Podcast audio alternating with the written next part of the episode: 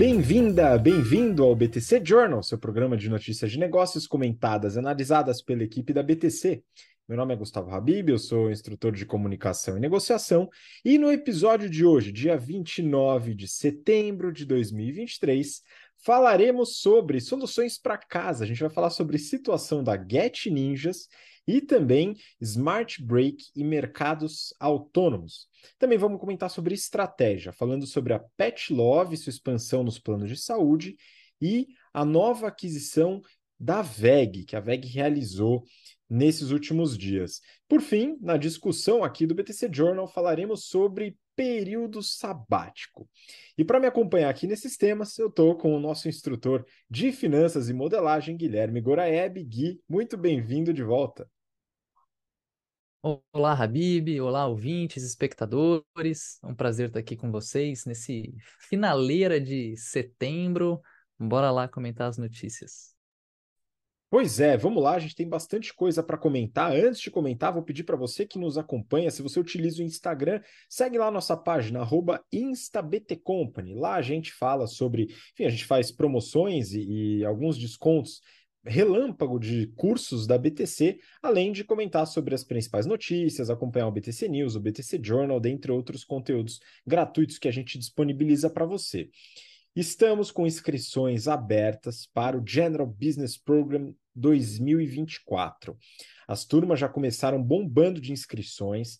A gente tem turmas às segundas e quartas à noite, terças e quintas à noite, aos sábados, tem turma presencial, turma virtual e também turma de férias, intensivão em janeiro, tá? De segunda a sexta durante o dia.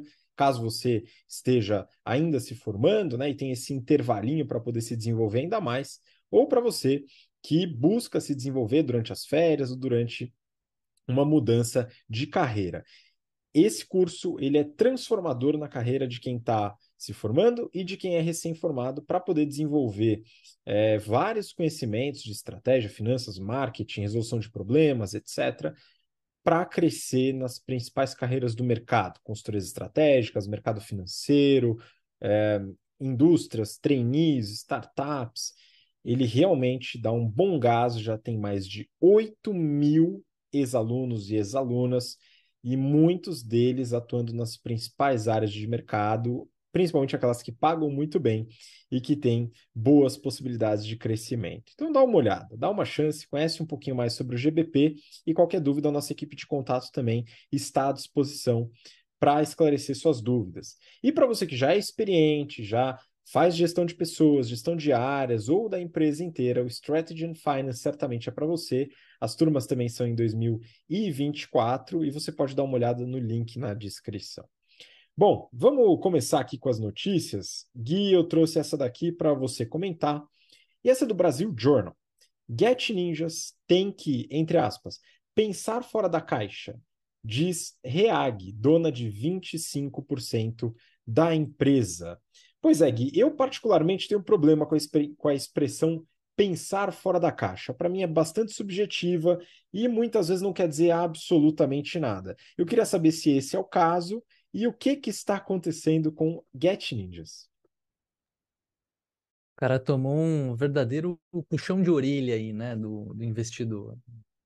Bom, antes vamos contextualizar um pouquinho, né? Quem que é a Reag? Reag Investimentos é uma empresa de wealth management que possui 174 bi em ativos sobre gestão, outros 199 bi em ativos sobre administração, um patrimônio líquido de 800 milhões de reais e que através de diversos block trades, ou seja, negociações em grande volume de ações, comprou em menos de um mês 24,38% do capital do Get Ninjas.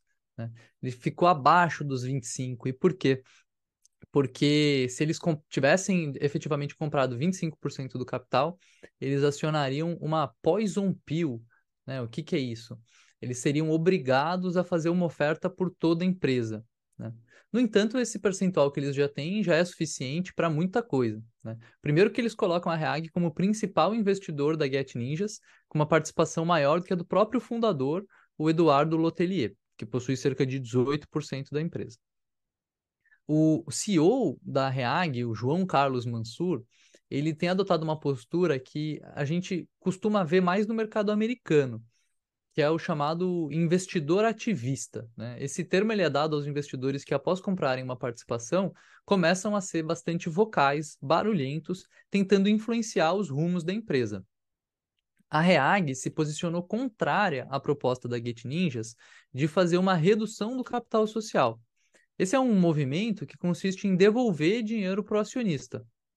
Segundo a Reag, descapitalizar a empresa nesse momento não parece ser a melhor estratégia, já que isso impossibilitaria a execução de investimentos importantes para a expansão dos negócios da empresa, como, por exemplo, atuar com crédito, seguro, oferecer cashback visando maior fidelização dos clientes. Segundo a Reag, esse capital é importante para investir nesses novos negócios para crescer bastante a receita e o EBITDA, algo que seria necessário para justificar o valuation do IPO da empresa. A Get Ninjas fez seu IPO em maio de 2021, ou seja, um pouco mais de dois anos atrás. As ações saíram com um desconto de 20% em relação à faixa de preço inicial, ou seja, não foi um IPO de, de grande sucesso, eles estavam precificando a ação acima, mas não conseguiram vender tudo, então tiveram que dar um desconto já na largada e elas saíram por 20 reais cada uma, o que avaliava o Get Ninjas em cerca de 1 bi de reais. Atualmente, essas ações que saíram a 20 estão cotadas a cerca de 4, 4,30, o que coloca o valor de mercado da empresa em 218 milhões de reais.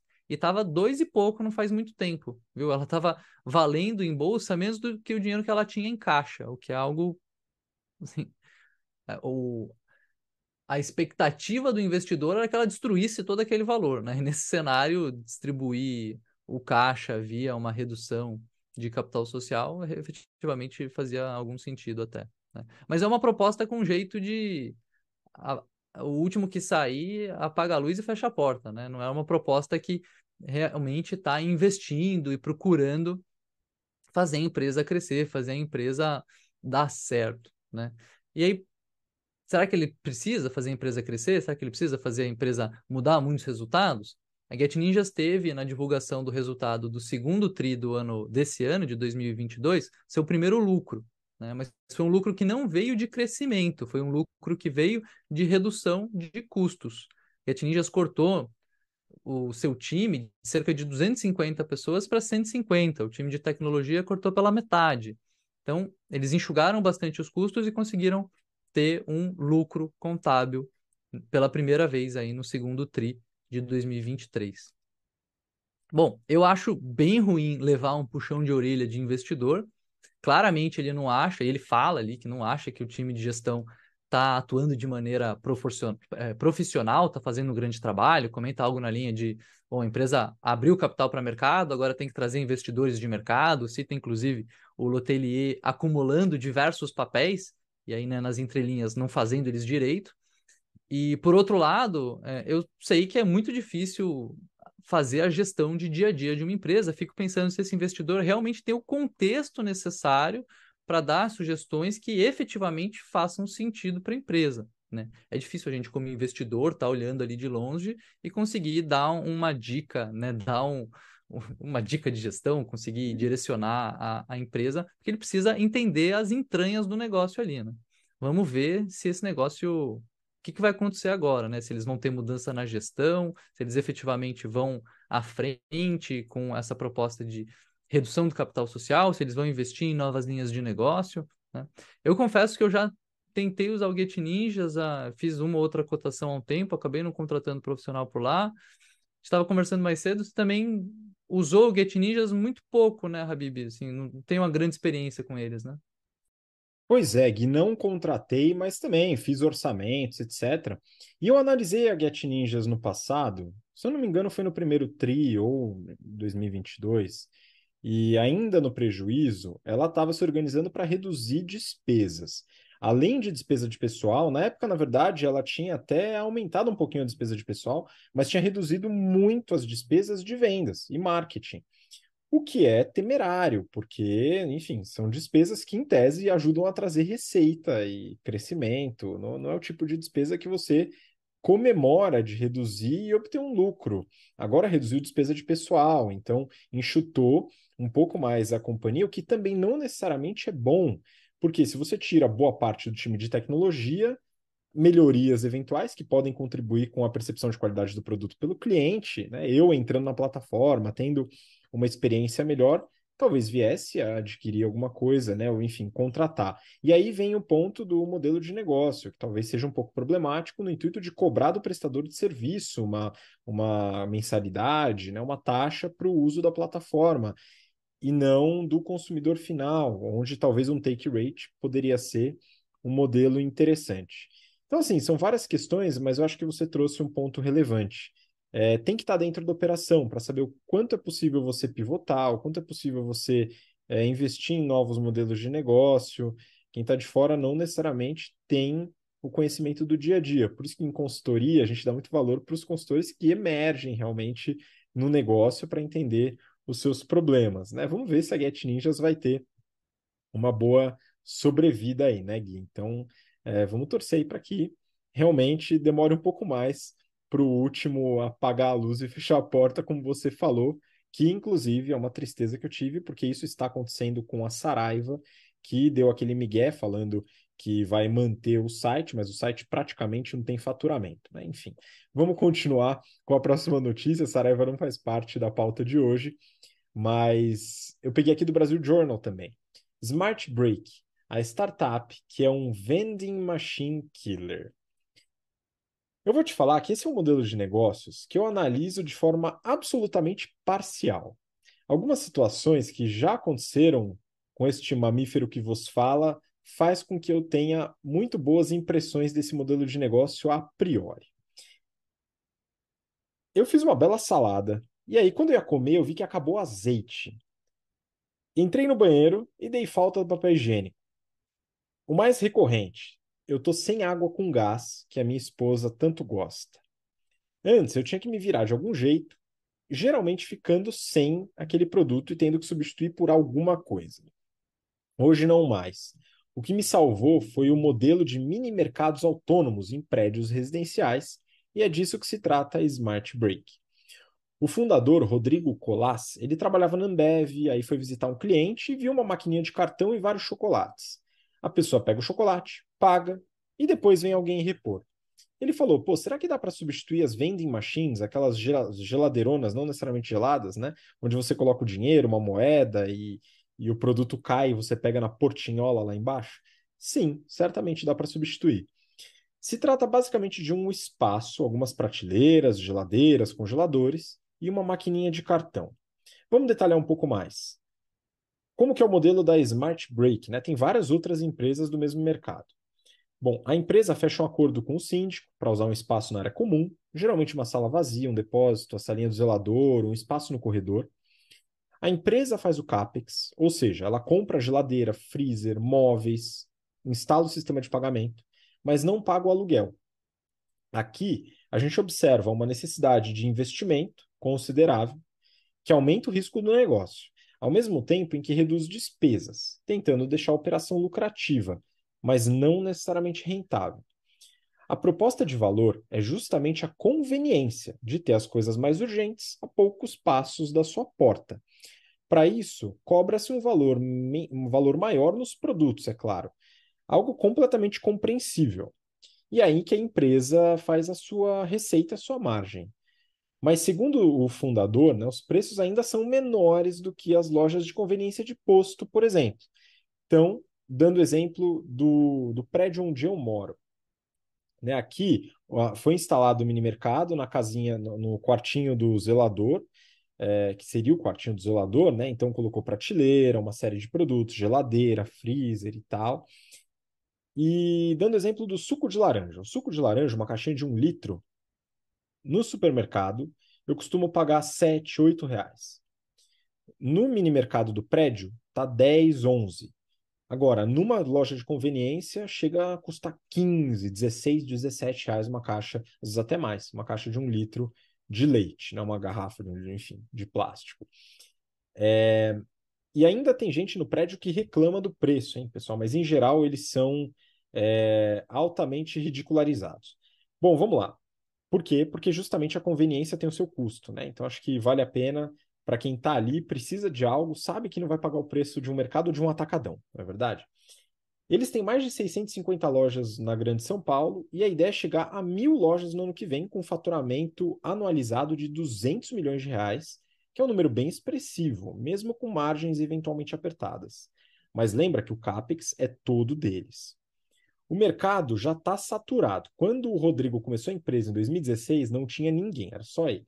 Hoje já são mais de 300 empresas fazendo exatamente a mesma coisa. Só que os modelos de negócio variam. A Smart Break tem lojas próprias, enquanto algumas outras trabalham com franquias, que é o caso da Market for You, que já conta com mais de 2 mil lojas. Particularmente, eu gosto mais do modelo de franquias, dado que o CAPEX é feito pelo franqueado. Você reduz o risco da operação da franqueadora utilizando o investimento do franqueado, que vai ter a sua parcela do retorno, é claro. Mas talvez o modelo próprio tenha alguma vantagem na reposição de produtos, por exemplo, que é um tema sensível aqui. Então, o que, que são pontos de atenção que a reportagem coloca como importantes nesse modelo? Primeiro, o mix de produtos e a velocidade da reposição. Então, você definir um bom mix de produtos na prateleira de itens que são consumidos com frequência e que não são perecíveis, ou seja, que duram bastante, né, não tendo que necessariamente descartar muito produto, é algo interessante. Além disso, tem aspectos sazonais e pontuais. Por exemplo, em jogo de futebol, talvez tenha maior demanda por cerveja, e aí é interessante ter uma inteligência de dados para avaliar esse tipo de coisa, e isso é uma das justificativas dos investimentos que a Smart Break está recebendo. Por fim, o problema que é mapeado por todo mundo que fica sabendo desse modelo pela primeira vez: furto. Como não tem atendente, espera-se um problema maior nesse aspecto. Eles preveem uma taxa de 2 a 4% de perdas por furto na receita, mas algumas lojas já passam muito disso. Eles chegaram a fechar 10 lojas porque ultrapassaram 10% de perdas. Todas as lojas têm câmeras. A Smart Break tem uma equipe que monitora de forma remota as lojas com maior índice de furtos. Mas vale uma sugestão adicional. Tem comunicações que podem auxiliar bastante aqui quando a gente fala em persuasão, economia comportamental, que tem baixo custo e podem elevar resultado. Por exemplo, é, mensagens em plaquinhas, algum tipo de autocomprometimento ou algum cutucão persuasivo que a gente aborda lá nas aulas de comunicação do General Business Program, podem ser usadas e testadas para ver se tem alguma melhoria aqui nesse aspecto. Muitas vezes, uma solução completamente inimaginável pode dar um resultado muito positivo. A câmera ajuda, sim, há várias, é, vários, várias pesquisas que indicam que monitoramento pode ajudar bastante na redução. Mas às vezes tem outras soluções que podem ajudar ainda mais, sem ser invasivas, por exemplo. Enfim, eu gosto bastante do modelo. Exige uso de economia comportamental, que é algo que me atrai bastante, e tem pouca despesa. Eu desejo sucesso, espero ver uma dessas empresas fazendo IPO para entender um pouco melhor sobre os financials, as margens, as perdas e também a necessidade de investimento que é algo que eu ainda desconfio que tira um pouco da atratividade desse mercado. Mas eu realmente quero entender um pouco melhor como funciona. Gui, você faz uso aí dos mini mercados autônomos? Como é a sua experiência com eles? Sou, sou cliente aqui, Habib. Aqui no prédio, eles instalaram um, não faz muito tempo. Rolou até uma discussãozinha no começo, se podia não podia, porque é uma atividade comercial dentro do prédio, tinha uma regra lá que não podia atividade comercial, mas no fim eles instalaram ali, deu certo, o pessoal aprovou, pegaram um cantinho de uma garagem, um lugar que acho que era um depósito e fizeram, e tem lá uma seleção de. Né, tem várias geladeiras com congelado, com sucos, bebidas, tem a parte ali de mercearia, né, com arroz, feijão, azeitona, itens de higiene e tal. E, pô, eu acho super legal, assim, acho que é algo que valoriza o, o condomínio, é uma baita conveniência, né?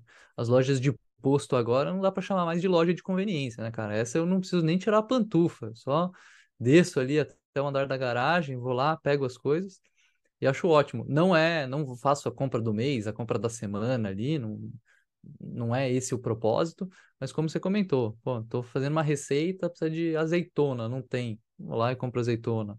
puta, percebeu que acabou o feijão, ou não tem um suco de laranja, vai lá, pega. Acho que ele é ótimo nessas situações aí. Pois é, proposta de valor, atinge muito bem.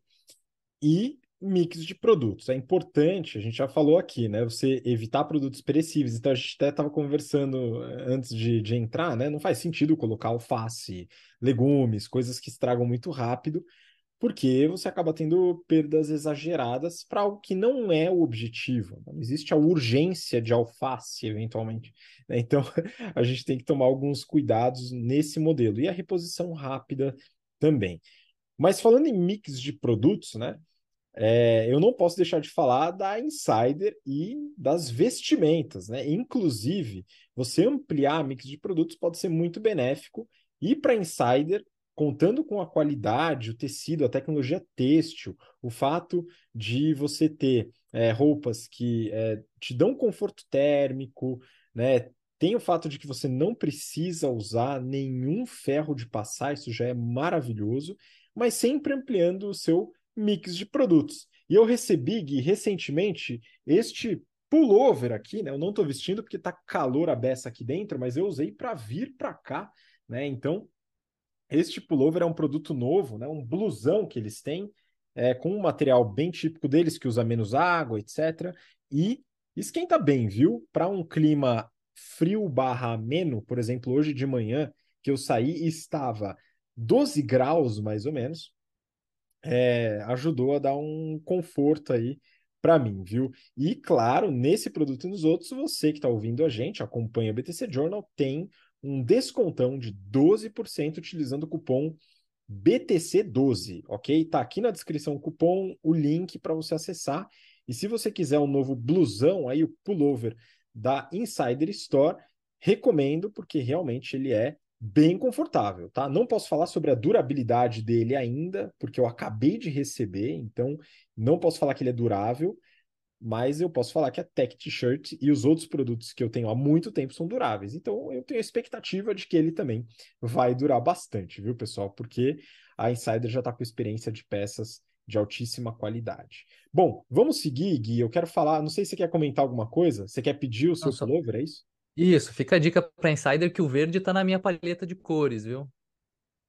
Então, beleza. Pessoal, se vocês estão acompanhando nosso episódio, como eu imagino que estão, Guilherme Goraeb está sentindo falta, dado que a última remessa dele foi em 2022, hein? As outras ele teve que comprar, hein, pessoal? Então, vamos lá dar aquela força para o nosso parceiro aqui que está trazendo muito conteúdo neste e nos demais episódios do BTC Journal.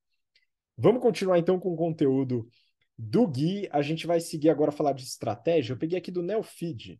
Neofeed, inclusive, fez um rebranding aí, mudou um pouco o seu logo, achei bem interessante, moderninho. Mas vamos lá. Pet Love avança em planos de saúde, mas a competição deve ficar, entre aspas, animal. Parabéns à reportagem aí, Rodrigo Loureiro, que assinou a reportagem, pelo trocadilho no título. Genial, muito bom. É, e eu não estou sendo sarcástico aqui, tá bom? Eu gosto bastante desse tipo de trocadilho. Gui, vamos lá. Do que, que se trata a reportagem? Comentar um pouquinho sobre a estratégia da Pet Love e, eventualmente, da competição aqui focada na Pets. Muito bom, Habib. É, vamos lá, né? Negócio bom é monopólio, né? E melhor ainda se for no mercado que cresce bastante.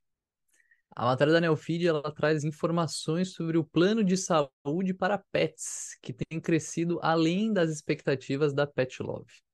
Hoje já são 220 mil cachorros e gatos segurados. E os planos são de terminar 2023 com 300 mil vidas, o que seria cerca de 75% do mercado, e crescendo em ritmo acelerado para terminar o ano que vem com 500 mil vidas, ou seja, mais do que o dobro do que a quantidade que eles possuem hoje. Para atrair mais clientes, a Pet Love lançou um plano novo de entrada, né, com valores mais em conta. R$19,90 por mês é o plano mais barato. Outras opções de planos mais completos são vendidos por até R$ 299,90, é, que é o plano Pet Love completo, que cobre consultas com generalistas, especialistas, vacinas, exames, anestesia, cirurgias, internações, enfim. Eu suspeito que esse plano aqui é melhor que muito plano de humano por aí, viu? É um plano super completo. Inclusive, ele tem atendimento em clínicas premium, é um dos diferenciais ali para o plano um degrau a menos, que custa cerca de 180 reais. Bom, a expectativa é de que cerca de 15% do faturamento desse ano da Pet Love, que está projetado em um bi e meio, venha dos planos de saúde, ou seja, 225 milhões de reais. E que essa participação, essa representatividade aumente de 15% para 20% no ano que vem, ou seja, o business está crescendo mais do que o restante da Pet Love, está né? Tá sendo um gerador de crescimento para a empresa. Segundo a companhia, o resultado melhor que o esperado vem de uma maior exposição da marca, que vem acontecendo desde que a Pet Love fechou um deal de Media for Equity com a Globo Ventures. O que, é um Media for Equity? É um tipo de investimento onde a empresa abre mão de participação em troca de um orçamento para gastar com mídia, com publicidade e propaganda. Né? Nesse caso específico, fazendo propaganda na Globo, inclusive no horário nobre. Além de investir em marketing, a Pet Love aumentou a capilaridade do serviço, saindo de 5 para 22 capitais. Hoje, eles já possuem 4 mil veterinários conveniados atendendo em 150 cidades.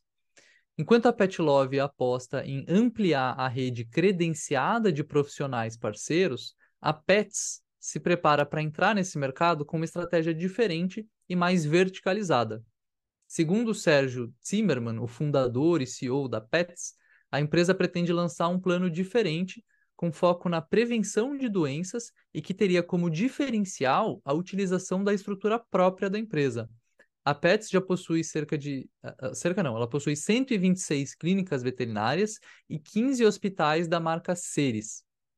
É uma briga de gente grande no setor pet, com modelos diferentes de negócio, que também estão presentes no cuidado de humanos. Né? A gente também tem players que são verticalizados entre seguradora de saúde e hospital, e player que atua de maneira mais focada.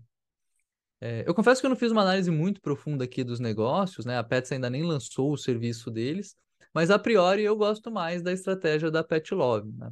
É uma estratégia, em essência, asset light, né? ou seja, uma estratégia que não demanda um, um grande capex, um grande, grande investimento, porque ela conta com uma rede credenciada. Né? E por ser uma empresa de seguro, ela também deve possuir um ciclo de conversão de caixa invertido, né? o que é um tema que a gente trabalha nas aulas de finanças corporativas lá do GBP, e que em essência significa que a empresa recebe do cliente antes de pagar o fornecedor. Ou seja, essa empresa é uma máquina de geração de caixa para a Petlove. Bom, agora a gente vamos, vai ter que aguardar e ver quais são os diferenciais efetivos aí do plano da Pets, quanto que eles vão conseguir abocanhar do mercado. É, eu fico otimista com o crescimento dessas empresas né? Enquanto a galera mais nova está trocando emprego por live de NPC e filho por pet, é um mercado que está surfando uma bela onda. Muito bom. Você acabou de descrever um cenário é, distópico em minha cabeça. Né? Eu lembrei agora de clássicos como Fahrenheit 451 e Admirável Mundo Novo, mas não é, é não é algo fora da nossa realidade. E o crescimento de, de mercado de pets acaba evidenciando esse, esse crescimento das empresas que servem, como a Pet Love, que a gente já falou bastante aqui, e a própria Pets. Né? É, agora, Gui, realmente é, trocar filho por pet é um pouco mais complicado, né? Não dá para ter os dois, não? Eu, eu sou, sou pró ter pet. Tá? Só não acho que não acho legal colocar no carrinho de bebê e empurrar pelo shopping. Aí eu acho que passou do ponto. Pois é, eu também sou. É, como pet, acho uma ótima experiência e muito companheirismo também, né? Independente do pet, tem vários, hein? O Gui aqui tá com seu gato aqui na frente, quase ali no computador, né? Ou tá um pouquinho mais afastado, né? Mas eu sei que tem vários pets bastante diferentes que algumas pessoas gostam de ter e é realmente uma boa companhia. Né? Agora, trocar realmente fica um pouco mais complicado. Vamos lá para a próxima notícia. Né? A gente vai falar um pouquinho de estratégia também de aquisição. Peguei do Brasil Journal, várias reportagens aqui do Brasil Journal hoje. E o, o título é o seguinte: VEG faz sua maior aquisição. Investe 2 bi de reais para crescer em motores e geradores. Vamos lá. A Pets, desculpa, voltando aqui, né? Confundi. Né, a VEG, a fabricante de motores, geradores elétricos, além de também investir fortemente em tecnologia e tem uma divisão de tintas e vernizes, ela fez sua maior aquisição da história. Adquiriu a divisão de motores e geradores da Regal Rexnord, uma empresa americana bem tradicional no setor. O enterprise value, né, o valor da companhia, com base aí na expectativa de geração de caixa, foi avaliado em 400 milhões de dólares. Aqui a gente está falando da divisão de motores e geradores, quase 2 bi de reais. Se você acompanha o BTC Journal há bastante tempo, já viu uma análise de resultados da VEG por aqui. Eu gosto bastante da empresa, acabo acompanhando os resultados com frequência. É uma empresa que não tem dívidas, ela cresceu com capital próprio, geração de caixa, é, e a aquisição foi feita em dinheiro, ok? E ainda vai sobrar um bilhão de reais no caixa da VEG após a aquisição. Quando eu falo não tem dívidas, eventualmente tem alguma dívida, ok? Mas ela tem muito mais caixa do que dívida. Eu não vou entrar nos financials hoje, é, quero focar nos aspectos estratégicos da aquisição. Primeiro ponto, ganho de escala, vantagem competitiva importantíssima. A VEG ela atua no setor com uso de capital intensivo, fábrica, tecnologia, maquinário. O volume maior de vendas ajuda na diluição dos custos e despesas fixas e contribui com a eficiência operacional da companhia.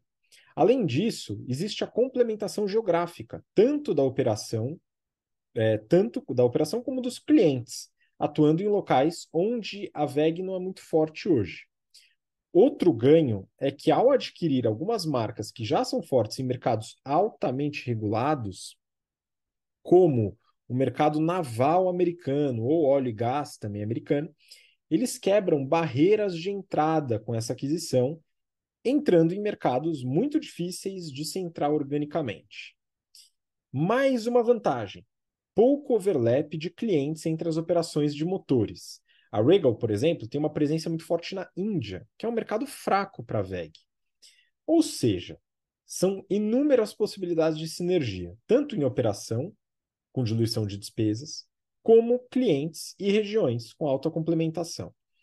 Outro ponto da operação é que hoje as fábricas da Regal estão com capacidade ociosa de 50%. A VEG ela pretende colocar uma lenha na fogueira aí, talvez não lenha, né? mas enfim, chegar a 100% de ocupação das fábricas, aproveitando todo o CAPEX investido. Mais um ponto de sinergia. Essas melhorias elas também são vistas na, na divisão de geradores, que a VEG tem muito pouca presença internacional. Ou seja, tudo lindo e maravilhoso. Mas tem um ponto. A Regal ela trabalha com margens bem menores do que a VEG o que vai, de certa forma, sujar o resultado da empresa no curto prazo. A ideia é que a VEG traga práticas que ampliem as margens da fábrica da Regal e, trazendo uma série de melhorias operacionais. Aqui eu vejo um desafio adicional, uma vez que há limitantes, tanto de custo de mão de obra, impostos nas operações, outras dificuldades que podem dificultar a Regal de conseguir chegar na margem que a VEG tem hoje. Mas, eventualmente, com ganho de escala, uso de capacidade ociosa, haverá melhorias de margem no médio e longo prazo. A pergunta que eu faço é: será que a métrica que, a, que deve ser otimizada aqui é a margem? Seja ela margem bruta, margem EBITDA, margem líquida?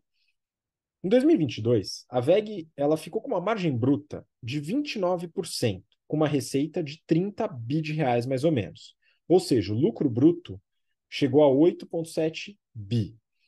A Regal teve uma receita de 540 milhões de dólares, ou seja, mais ou menos uns 2,7 bi de reais. E a margem, eu não cheguei a ver a margem bruta, né? mas na reportagem ele fala sobre uma margem EBITDA de 9,5%, que é metade da margem da VEG. Se a gente amplia a receita usando a capacidade ociosa hoje e mantiver uma margem mais baixa, mas trouxer para a VEG um lucro bruto maior em valor absoluto, além de ganhos de market share, será que é tão ruim assim? Eu acredito que não.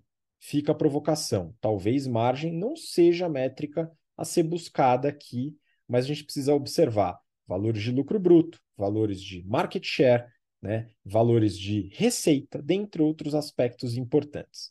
De qualquer maneira, é uma aquisição representativa, a maior aquisição da história da companhia e vale acompanhar os resultados da VEG nos próximos trimestres.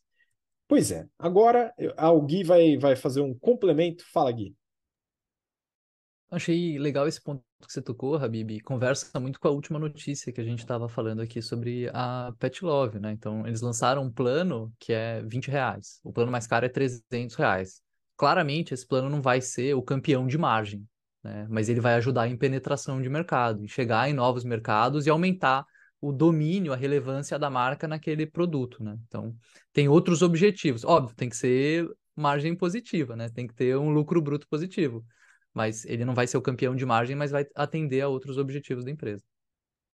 Pois é, Gui, a gente pega até casos é, meio emblemáticos, como a própria Amazon. A Amazon ela tem três operações. Tem operação de varejo nos Estados Unidos, ou América do Norte, tem operação de varejo internacional e tem operação da AWS, dos servidores. A AWS é a única que é realmente disparada em margem, e a operação de varejo nos Estados Unidos ela tem uma margem ínfima, muito pequena. Só que o volume da Amazon faz com que essa pequeniníssima margem se transforme num lucro exorbitante, na, na casa dos bilhões de dólares. E isso não é troco de pão, né? Troco de padaria. Então, é, a gente tem qualquer varejo, né? A gente tem que fazer análise de margem bruta, tem que fazer análise de é, eficiência operacional, mas trabalha no volume. Então a margem acaba sendo reduzida mesmo. Acredito que tem esses benefícios que você mesmo comentou, além de outros benefícios é, de penetração de mercado, que são, são também bastante relevantes. Vamos para a última notícia? Abrir aqui a nossa discussão do BTC Journal, é, eu peguei uma notícia da Exame. O título é Período Sabático: Cinco dicas para quem quer dar uma pausa na carreira. Reportagem com cinco dicas é sempre um belo de um clickbait, não é verdade, Gui? Mas eu acho que aqui a gente tem algumas, alguma, alguns insights interessantes e é um tema que eu acho que vale a pena a gente conversar sobre o período sabático. Então, eu queria que você começasse e elaborasse um pouco mais sobre a notícia. Exatamente. Um ótimo gancho, né, para pegar cliques. Cinco dicas para fazer qualquer coisa. E aqui são cinco dicas para você que está planejando o seu período sabático. É, a, na matéria ela comenta, né, além dela trazer essas dicas, ela comenta sobre um casal que resolveu tirar um período sabático e escrever um livro sobre a experiência deles. E lá vão as cinco dicas para quem está pensando em tirar um gap year, como eles também chamam aí o período sabático, ou seja, um ano que você fica, um ano de gap, né, um ano que você fica sem trabalhar. Primeiro é ter clareza sobre o propósito de fazer a pausa. Né? Qual é o objetivo? Você quer viajar? Você quer investir em saúde mental? quer focar nos estudos, o que, você quer fazer? Segundo ponto, planejar bem os custos, avaliar o que, que é importante e o que, que não é, quais luxos que você vai bancar. Né? É, por definição, período sabático é um período sem trabalho, ou que talvez você vai fazer um ou outro bico e vai ter uma renda muito menor do que você teria normalmente. Sem essa renda, você precisa de um ótimo planejamento financeiro e precisa talvez abrir mão de algumas escolhas que você tem feito enquanto tem a renda, né? Então, talvez sair para jantar num restaurante caro não seja algo tão viável, por exemplo. Determinar o período da pausa e os destinos é outro fator super importante. Tanto porque isso é influenciado pelo propósito do sabático, né? Então, se você quer estudar inglês, talvez o melhor lugar seja um país que fala inglês, como também, ou minimamente um país que não fala português, né? Porque você vai ter que se virar no inglês de qualquer jeito. E também porque isso influencia diretamente o custo. Né? Dependendo de para onde você vai, você vai ter um custo muito diferente. Você vai aprender inglês nos Estados Unidos é uma coisa. Eles comentam aqui que o pessoal foi aprender inglês lá no leste europeu. Com certeza muito mais barato do que está na Inglaterra ou do que está nos Estados Unidos. É, é importante também, o ponto 4, pensar nos riscos de parar a carreira por um tempo. Né? Procurar emprego é algo demorado e tem a possibilidade de você voltar para o mercado em um cargo e salário menores do que antes, especialmente se você tiver com pressa para se recolocar. Aí cabe trazer um elemento aqui. É, entre os mais jovens, o, o, desemprego ele é o dobro da média, se não me engano, entre 18 e 24. Então é mais difícil você se recolocar, ainda mais se você quiser fazer esse período sabático aí no começo da carreira. Tá? É, e por fim, eles comentam lá, a quinta dica é você se preparar para o retorno à vida normal. Né? A matéria ela também analisa as possíveis origens do ano sabático e mencionam o, me permitam talvez errar a pronúncia aqui, Shemitah, que seria uma prática judaica encontrada no Torá e que indicava que os trabalhadores rurais deveriam, após seis anos trabalhando a terra, dar um descanso de um ano, né, para a terra conseguir se recuperar. E aí, eu não sou agrônomo, né, mas eu lembro de um conceito, falando aqui de plantação, que é o conceito de rotação de culturas. Né? Se você cultiva só uma espécie de planta na terra, ela fica mais suscetível a pragas, ela esgota os nutrientes daquela terra, e uma solução simples é fazer a rotação. Né? Consiste em você, por exemplo, plantar milho no ano, feijão no outro, trigo no terceiro, e com isso você contribui para a preservação da qualidade do solo já que as culturas diferentes consomem recursos diferentes, trazem benefícios diferentes para o solo. E para mim tem um paralelo claro aqui, para mim, com o mundo de trabalho. Né? Ou seja, e se ao invés de se matar de trabalhar num ambiente estressante, sem qualidade de vida, beirando burnout, e aí depois você precisa tirar um sabático, a gente cultivasse um ambiente mais diverso, onde atividades como trabalho, estudo, viagem, lazer se alternam com uma frequência maior, tornando a produtividade e a qualidade de vida melhores e não demandando a existência de um gap year, de um ano sabático, de um período que você se afasta de tudo da sua vida porque ela não está muito legal. É, eu sei que eu falo aqui de um lugar super privilegiado, né? trabalho remoto, tem horário flexível, mas a partir do momento que você consegue colocar em prática uma rotina que tem qualidade de vida, né, que para mim se traduz em eu tenho tempo para dormir direito, eu como direito, eu me exercito, eu não tenho um estresse exagerado, né, que eu quero morrer por conta do trabalho. Será que eu realmente preciso me desconectar um ano inteiro para resetar o sistema? Diga lá, Rabi. Pois é, eu acho que é, é, talvez pela minha formação em engenharia e a sua também, a gente gosta muito de ir atrás de causa raiz, né? É, para tentar resolver os problemas. Então, a primeira coisa que eu penso quando eu analiso a ideia do período sabático é o que causa a, o eventual, a eventual necessidade de um período sabático. Então, eu consigo mapear, talvez, três grandes causas, né? A primeira seria o desejo, um desejo de viajar, um desejo de conhecer lugares, etc., e separar um tempo para conhecer vários lugares que você quer conhecer é, esse é o aspecto do desejo. Você pode trabalhar é, tanto é, meditação como terapias com profissionais qualificados e formados para isso, para tentar moldar aspectos de desejo. Mas eu não, não acho que, que vale discutir sobre essa causa específica. Uma segunda causa seria justamente a necessidade de uma mudança drástica de carreira e você pensar sobre. Então, tentar descobrir seu propósito, tentar é, separar um tempo para refletir sobre decisões que foram feitas. Ah, eu me formei em tal área, mas eu não sou feliz nessa área. Será que eu devo realizar outra formação? Será que eu devo empreender tal? E, eventualmente, você precisa de um espaço para isso. Né? E talvez viajar seja um bom uso desse espaço. Aqui eu vejo como uma causa razoável para um período sabático. Né? Não necessariamente um ano, mas para um período de descanso de mente para realmente filosofar, para ponderar sobre aspectos da sua própria vida. A terceira causa é a necessidade de descanso. É justamente esse o ponto que o Gui colocou, de você trabalhar num ambiente altamente estressante e precisar de um descanso. Nesse ponto, acho que valem algumas considerações. Primeiro, o autor do livro, que divulga o livro aí nessa reportagem que a gente comentou, ele era um executivo de mercado, trabalhou no mercado de educação, era diretor e resolveu tirar o seu período sabático. Certamente ele fez um bom pé de meia, se preparou financeiramente para isso e trabalhava há décadas, trabalhou muito tempo e quando você trabalha muito tempo num mesmo mercado, de forma intensa, etc., existe realmente uma necessidade de descanso.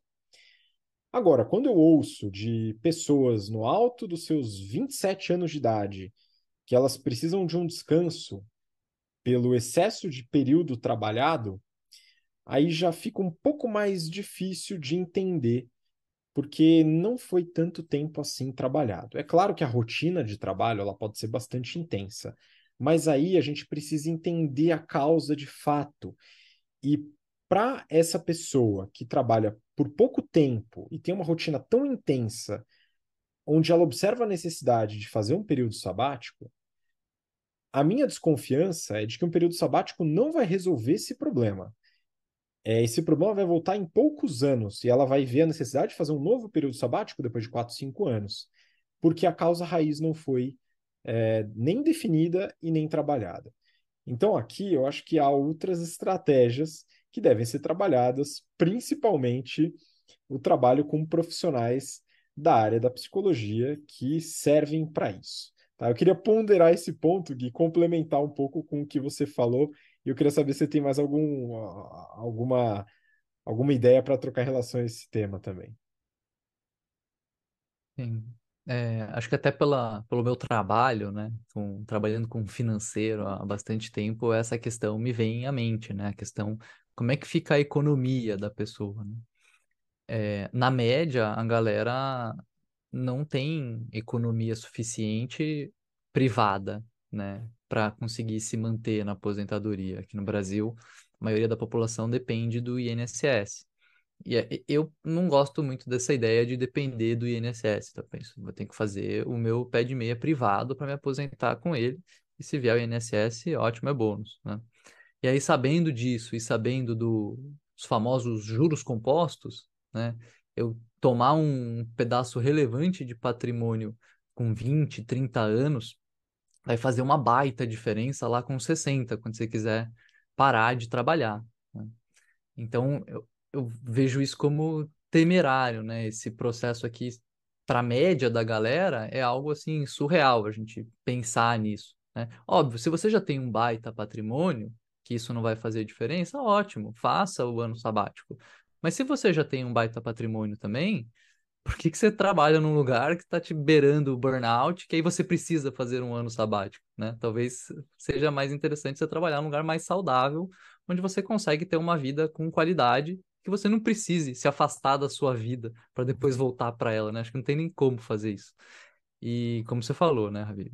Antes de, de sair viajando por aí, a gente tem que consultar o, as nossas finanças, mas vale consultar um psicólogo também e explorar um pouquinho. Certamente é uma alternativa mais barata de resolver os problemas aí. Se alguém tiver indicação, se quiser indicação, inclusive, fale comigo. Tenho um excelente psicólogo aqui dentro de casa. Pois é, Gui. É, é, eu, enfim, eu sou um grande admirador do, do trabalho da sua digníssima e acho que é fundamental para a gente poder tomar certas decisões com um pouco mais de cautela e com uma base um pouco mais forte para essa decisão. O período sabático, ele pode sim ser transformador, na minha opinião. Claro, isso aqui é tudo minha opinião, tá, pessoal? Ele pode sim ser transformador, para muita gente ele foi transformador, e para muita gente ele só deu a impressão de ser transformador, assim como uma palestra motivacional. Não muda a vida de ninguém, mas na hora você sai muito extasiado da palestra, né? Mas depois os problemas voltam com tudo. É sempre assim, tá? Agora, no ano sabático, sim, pode ter sua funcionalidade, mas eu acho que vale a investigação da causa. Esse ponto que o Gui colocou, para mim, ele é muito muito exemplificador, vamos dizer assim, é, de ponto de um ano sabático. Você tem uma alta renda, o seu trabalho paga muito bem, você tem um pé de meia e você vê a necessidade de um período sabático para descansar. Poxa, né, se você já tem toda essa facilidade financeira, por que não fazer a transformação da sua vida como um todo? E não só pegar um ano, descansar e depois voltar para aquele estresse todo que te levou a esse ano de descanso. Não é verdade? Acho que são pontos que a gente deve ponderar. Apesar de que eu acho que a reportagem ela traz algumas dicas para quem já pensa em fazer o período sabático de ter um resguardo. E aqui vale só um último ponto. O resguardo financeiro não é só para o período sabático na, no retorno das atividades, muitas vezes a economia está é, num, num, cenário desfavorável, você vai ter dificuldade de se recolocar e vai precisar de um pé de meia também para o retorno, até a recolocação. Muitas vezes isso leva um mês, seis meses, um ano ou até mais. Então é importante a gente ter essa elaboração financeira que o Gui conhece bastante. Bom, acho que a gente colocou vários pontos aqui em relação ao período sabático. Eu vou passar a bola para o Gui se ele quiser complementar, colocar mais algum ponto, mas já deixar seu recado final para tudo. Boa, quero ouvir, ouvir dos nossos ouvintes e espectadores comentar lá no YouTube se eles já tiraram um período sabático, se eles estão planejando um período sabático e se essa discussão de alguma maneira influenciou o que, que eles estão pensando sobre esse período prolongado aí de férias ou de estudos ou o que quer que seja. E já fica aqui o meu abraço para vocês e nos vemos na próxima. Valeu, galera. Muito obrigado, Gui. Obrigado você que nos acompanha até agora. Então, sim, a gente quer saber sua opinião sobre o período sabático, o que, que você acha, se você já fez, se você pensa em fazer, que análises você fez para tomar essa decisão ou para dissuadir né, essa decisão de você mesmo ou de alguém, eventualmente. Tá? Compartilha com a gente no, nos comentários no YouTube e também no Spotify, que agora permitem os recados e a gente lê com muito carinho, ok? Muito obrigado pela participação, pela audiência, por escutar a gente até agora e a gente se vê na próxima semana para mais um episódio do BTC Journal. Um grande abraço, até lá. Tchau, tchau.